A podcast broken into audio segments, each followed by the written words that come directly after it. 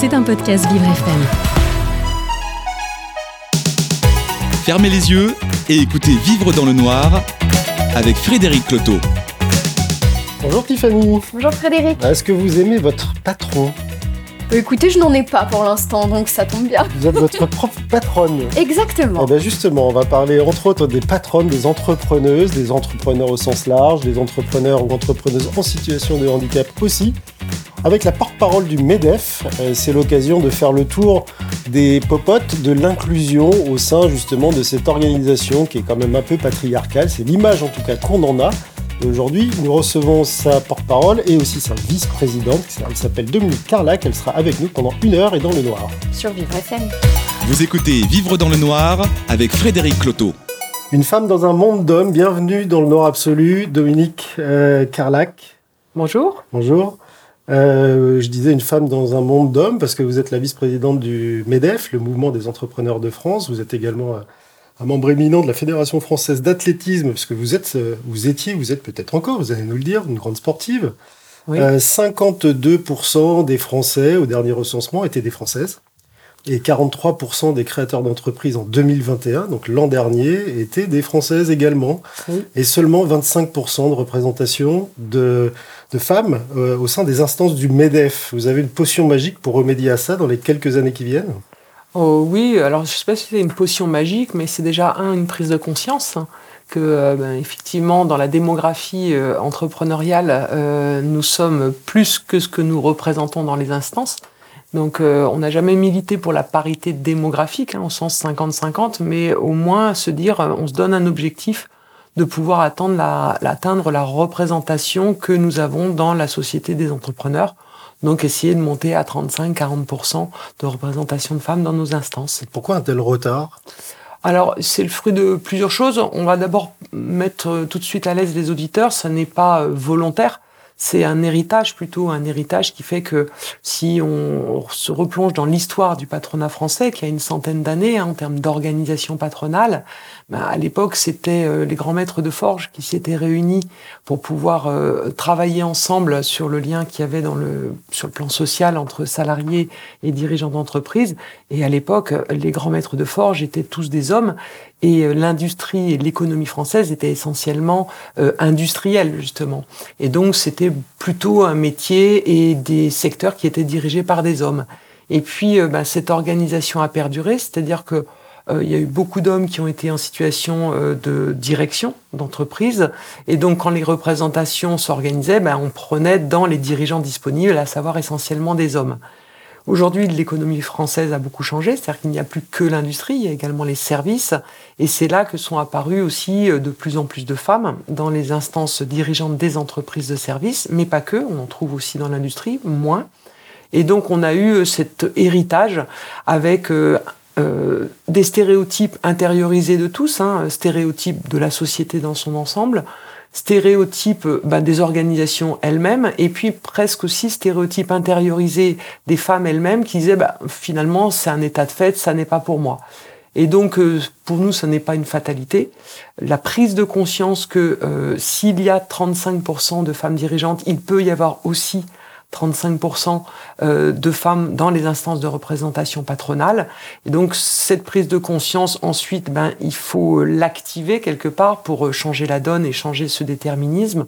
Et donc, euh, changer ce déterminisme, c'est se donner un objectif. C'est ne pas tomber dans la diabolisation que ça n'est pas bien. Oui, ça n'est pas bien parce que ça n'est pas représentatif. Et plutôt entrer dans l'action. Et l'action, c'est se dire, ben, on va pas rattraper 100 ans euh, d'histoire patronale. On va se donner euh, 5 ans, qui est la durée du mandat de Geoffroy Roux de Bézieux, président du MEDEF, pour progresser et pour se donner des outils, pour donner de l'envie, pour donner de la formation aux femmes et puis donner du passage à l'acte. Alors on y va progressivement pour ne pas brusquer euh, ces idéologies ancrées, un peu patriarcales, on peut lâcher le mot, Surtout pour, pour réussir. Et On y va doucement pour réussir, pour ne pas se tromper de combat, parce que si on en reste à la fatalité en disant ah ça n'est pas bien, on ne bouge pas pour autant.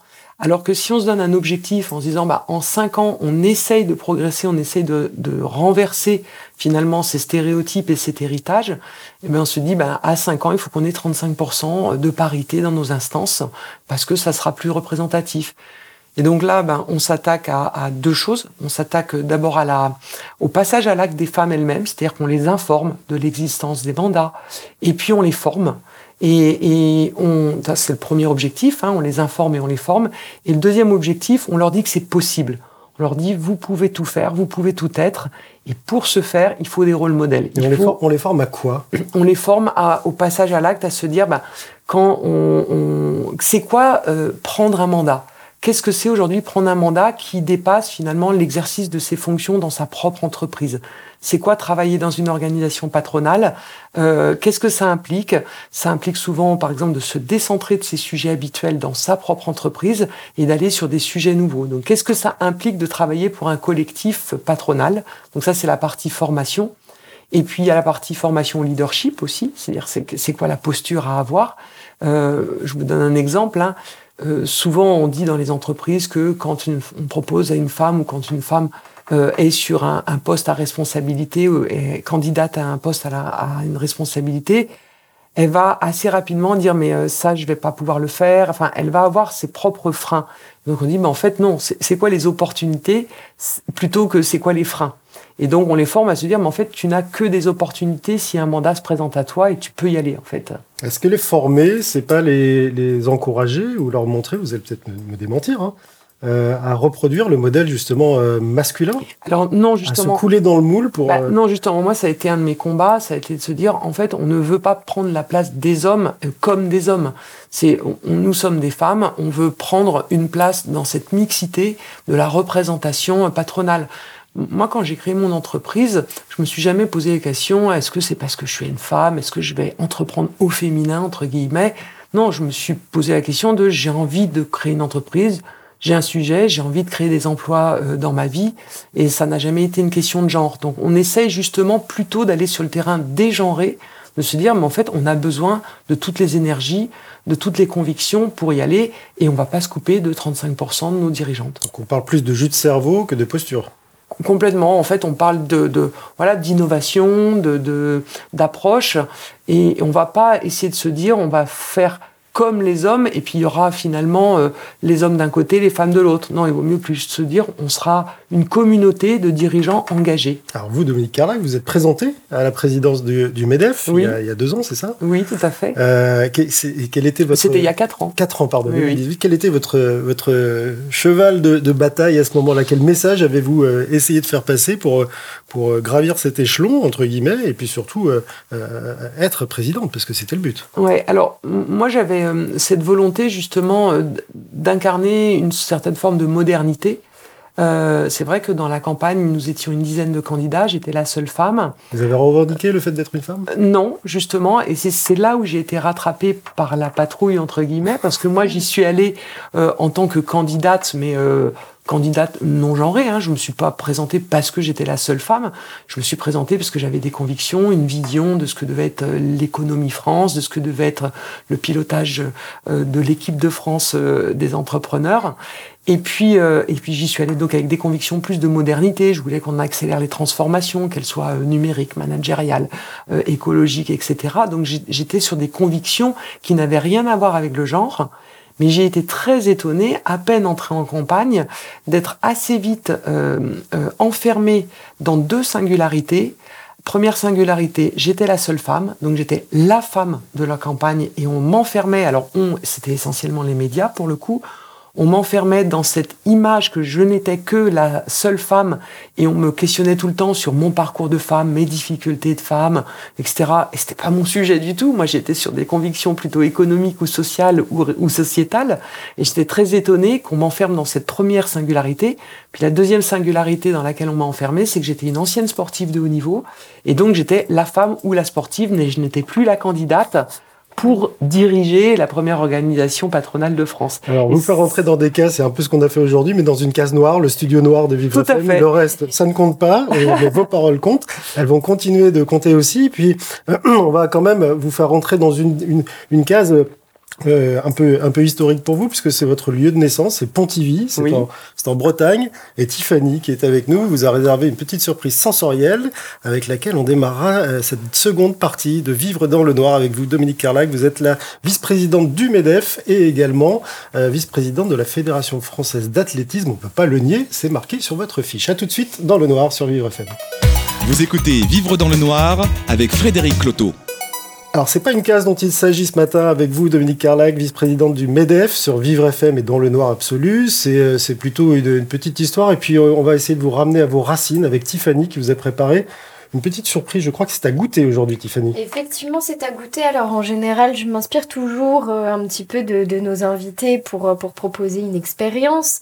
Euh, J'ai effectivement vu que vous étiez d'origine bretonne. Alors, euh, bon, bah, je suis allée euh, en Bretagne dans ma tête et je vous propose aujourd'hui de goûter à quelque chose, mais sans doute qu'en fait, vous l'avez déjà un peu senti parce que ça sent très fort et ça sent déjà dans, dans, dans cette salle noire depuis, euh, depuis qu'on est rentré. En tout cas, moi, je l'ai pas sous le nez, mais je l'ai, je l'ai déjà bien euh, ici. Je vais vous proposer, alors je vais vous mettre une petite verrine. Voilà, juste en face de vous, il y a une petite cuillère qui en sort. Donc, ce qu'il y a à goûter est dans la cuillère, dans la verrine. Mais avant même de goûter, je vais vous proposer de bien sentir, de nous dire qu'est-ce que ça peut vous évoquer éventuellement. Frédéric, vous avez le droit à votre petite verrine Petit également. déjeuner euh, breton. Exactement. À votre avis, sucré, salé, à Parfait. quoi est-ce que est-ce qu'on s'attend ici? C'est salé, mais c'est bizarre parce que ça me rappelle pas des odeurs de la Bretagne. Ouais. Euh, ça me rappelle plutôt des odeurs du sud. Et ça me rappelle plutôt des odeurs d'olive. Donc je suis très Un étonnée. côté olive? Ouais, Un côté olive, euh, vinaigré. Mhm. Euh, parce que moi, pour moi, la, la Bretagne, et particulièrement Pontivy, en particulier euh, une petite ville à côté de Pontivy qui s'appelle Guémené-sur-Scorff, pour moi, c'est l'andouille, l'odeur de mon enfance. et pas l'andouille de Vire, hein, l'andouille de Guémené. Euh, mais alors là, ça, me rappelle plutôt des odeurs de ouais, d'olives noires concassées ou de ou de ou d'anchois, mais pas la Bretagne. Alors je vais goûter pour pouvoir. euh, Je vous en prie. Alors, c'est pas de l'andouille, malheureusement. J'aurais su. Alors, moi aussi, j'ai ma petite verrine. Je vais goûter avec vous. Oui, alors je, je- je reste sur cette odeur de Olive. d'olive, oui, mais je me trompe probablement. Alors. Il n'y a pas du tout d'olive là-dedans. Même pas d'huile d'olive, pour vous dire. Alors je sèche. Qu'est-ce que vous ressentez déjà comme, euh, comme saveur? C'est sucré, c'est salé? C'est salé. Très salé. très salé, ouais. Oui, c'est salé, Même ouais. un peu piquant, hein. Oui, un petit peu piquant, oui. Mhm. On a une acidité aussi qui, qui Oui. ressort là. Oui, ça, ça pourrait être des condiments, mais euh, Ouais. des condiments. euh, J'ai vécu à Grenoble euh, et une spécialité grenobloise, c'était à la grenobloise, c'était des capres, mais ce ne sont pas des capres non plus. Alors, je, je vous comprends sur cette idée-là parce qu'on a le côté vinaigré Voilà, c'est ça. qui, qui est assez présent, qui amène ce côté piquant qu'on qu'on a ici dans ce que je vous propose. Pourquoi est-ce que je vous dis que ça vient de Bretagne? Parce que ça vient de Bretagne. Euh, mais surtout qu'en fait, on a des algues. Vous avez ici un Ah. petit tartare d'algues, un mélange Ah, avec euh, des haricots de mer, de la laitue de mer et du dulcé. Mhm. Donc c'est ce qui fait la majorité euh, de, de notre tartare ici. Maintenant que je vous le dis, peut-être que ça vous- c'est délicieux, c'est notre minerai en Bretagne, l'algue. Mm. Ah, mais c'est délicieux les algues. hein. Quand on connaît pas, on se dit oulala. Mais en réalité, euh, bien assaisonné, ça, c'est assez sympa. Alors en plus, figurez-vous qu'on a de l'huile de tournesol. On en trouve de moins en moins en ce moment, donc profitez. Euh, mais vous avez bien entendu sel, poivre en assaisonnement. Mais vous avez du chou, du Ah chou oui. rouge confit. D'accord, d'accord. Qui va aussi amener cette acidité. On est vraiment dans quelque chose de bien salé, bien piquant. Mhm. Et une petite pointe de gingembre Mm. qui va toujours accompagner de toute cette acidité. Alors en général, c'est bien de manger ça sur euh, un petit Un croissant de pain, un Voilà. petit toast. Là, je vous l'ai mis nature. Ah, même la gamelle. Exactement. Mais c'est délicieux. Et d'ailleurs, on devrait essayer euh, avec une galette. Avec une galette de sarrasin, je pense que ça se Ah, marierait ça peut très être très bien. Très bien avec du Une sarrasin. nouvelle Tout à recette inventée dans le noir par vous. Voilà. Vous voyez une- qu'ici, euh, les une galette, les- une galette revenue dans du beurre avec, euh, Avec ça dessus, avec- ouais. oui, ça sera avec des algues, ça peut être très bon. Ça fait envie. Vous voyez que les, cases n'existent pas ou peu dans le noir, euh, parce que là, on s'attendait à quelque chose et puis on a tout autre chose. Toujours grâce à Tiffany qui nous, vrai. nous, trouve des, des, des, petits, euh, des petites choses à déguster, à toucher ou à sentir qui sont assez exceptionnelles parfois, à l'exception du miel à la truffe, hein, Tiffany, j'insiste. Et vous, vous n'aimez pas, mais On était plusieurs après. Alors pour la petite anecdote, ce tartare s'appelle le tartare de Mémé Odette. Ah d'accord. Un charmant petit nom. Alors Dominique, vous nous disiez tout à l'heure quand vous avez mis dans des cases au moment de votre campagne pour être président du, MEDEF, pas forcément les, concurrents, mais plutôt, euh, plutôt les médias. Oui. Euh, comment vous avez pu réussir à en sortir? Parce que vous avez quand même terminé euh, vice-présidente, élu, vous avez été élu vice-présidente, donc vous n'étiez pas une place ridicule, comme on dit. Non. Comment vous avez réussi à sortir de là pour avoir un discours qui soit justement économique, politique, et, et, presque même scientifique maintenant? Parce que pour le coup, la période Covid était là, et vous avez dû aussi à un moment intervenir au nom du MEDEF à, à, ce titre-là. Eh bien, j'ai présenté mon programme, j'ai fait valoir mes propositions. Alors, j'en avais fait 56 parce que, comme aujourd'hui on parle beaucoup de la Bretagne, eh bien, je suis originaire, comme vous l'avez dit, du département du Morbihan, et donc c'était un petit clin d'œil intérieur.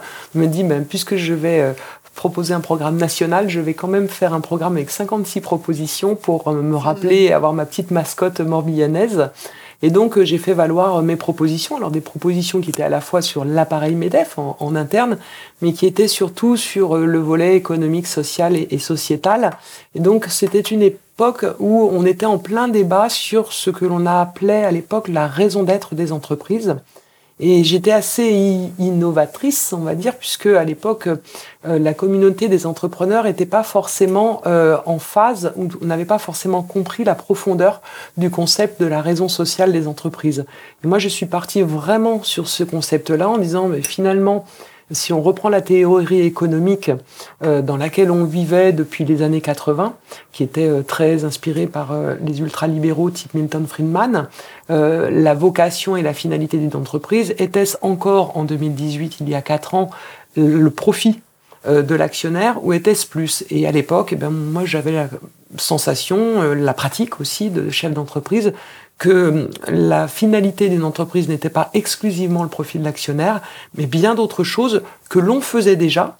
Euh, typiquement, euh, puisqu'on revient toujours à, à, notre ancrage territorial breton, euh, une petite entreprise, quand elle est dans un territoire, bien sûr que pour assurer sa pérennité, euh, il faut qu'elle ait du profit, pouvoir assurer euh, l'avenir la, de son entreprise, mais on se rend compte qu'elle fait des choses qui sont pas toutes exclusivement sur son activité première et sur la pérennité, mais qu'elle adresse plein d'autres parties prenantes. Et je vais prendre un exemple qui est l'exemple du sport que je connais bien. Quand le dimanche vous êtes au stade de foot dans une, localité en Bretagne, ben vous avez toujours sur le banc de touche le patron de la PME du coin qui est là euh, avec les joueurs. Et puis si quelqu'un a besoin d'un stage, de trouver un boulot, de trouver du réseau, de trouver euh, un carnet d'adresses, eh bien le chef d'entreprise, il peut faciliter les choses. Et c'est ce côté finalement responsabilité sociétale et sociale en dehors de l'activité et du champ même de l'entreprise que je portais avec cette raison d'être qui avait été euh, euh sacralisée avec un, rapport qu'avait euh, produit Jean-Dominique Sénard, à l'époque patron de Michelin, et Nicole Nanta, ancienne présidente de la CFDT. Et donc, tous ces nouveaux concepts de responsabilité sociétale de l'entreprise, RSE, et de raison d'être de l'entreprise, c'est ce que j'ai voulu porter à travers ma campagne. Alors ça, on l'entend bien à l'échelle d'un, effectivement, d'un, patron d'une petite entreprise euh, locale, régionale, qui va être très proche, a priori, de, de ce qui se passe autour de lui. Les, grands patrons dont vous vous occupez aussi, ils sont représentés au MEDEF. Euh, eux, est-ce qu'ils, continuent de toucher terre? Est-ce que vous arrivez à faire passer ce discours auprès Alors, c'est, c'est même grâce à eux qu'on a pu euh, développer le concept, parce que finalement, pour une entreprise PME locale euh, qui le fait sans le savoir, comme Monsieur Jourdain, euh, mais qui ne révèle pas finalement son ADL RSE, hein, qui, qui, ne le révèle pas parce que elle le fait sans le savoir, mais en réalité elle a cette responsabilité sociale au-delà de, de son activité propre. Les grandes entreprises, elles, se sont donné vraiment les moyens d'avoir euh, des départements, des services, des directions RSE, et quelque part montrent un peu l'exemple en s'engageant dans des sujets sociétaux. Et donc euh, euh, elles ont montré comment on pouvait s'organiser, comment on pouvait adresser différemment les parties prenantes qui nous environnent. Et un exemple, c'est le lien qu'elles peuvent nouer avec tout, enfin, de nouveaux interlocuteurs que l'on n'avait pas traditionnellement dans le patronat, que sont les ONG. Euh, traditionnellement, le patronat, ses interlocuteurs, c'est les représentants des salariés, donc les syndicats de salariés, et les représentants du gouvernement et du pouvoir en place, c'est-à-dire l'Assemblée nationale, le Sénat, euh, etc. On n'adressait pas euh, de nouveaux, de nouvelles parties prenantes et représentants de ces parties prenantes qui étaient les ONG.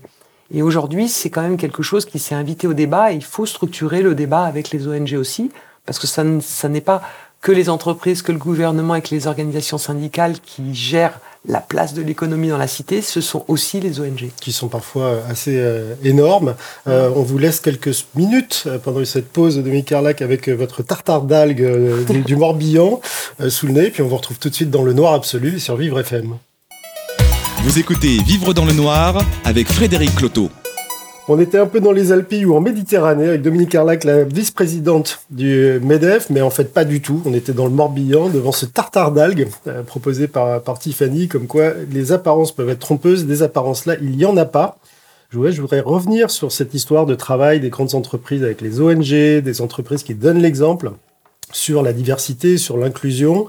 Euh, est-ce qu'à un moment, les apparences données par ces entreprises ne sont pas aussi parfois un peu trompeuses? D'abord parce qu'elles ont beaucoup de moyens pour les mettre en place, ces politiques, et ensuite parce que eh ben, il y a le terme évident, évidemment qu'on entend partout, qui est le terme de greenwashing ou de washing tout court dans tous ces domaines-là, où on se met un petit vernis, puis on se dit bah voilà, j'ai fait l'essentiel pour montrer aux médias euh, ce que j'ai fait, et puis terminé. Alors si on cantonne euh, ces démarches-là à la communication, oui, on peut tomber dans ce panneau-là. En réalité, euh, quand on réfléchit sur le fond à la place de l'entreprise, à la vocation de l'entreprise sur le long terme, on se rend compte qu'un euh, chef d'entreprise, il travaille sur deux choses. Hein. Il travaille sur sa compétitivité, son attractivité. Euh, donc si on travaille que sur la com et l'image, c'est hyper court-termiste.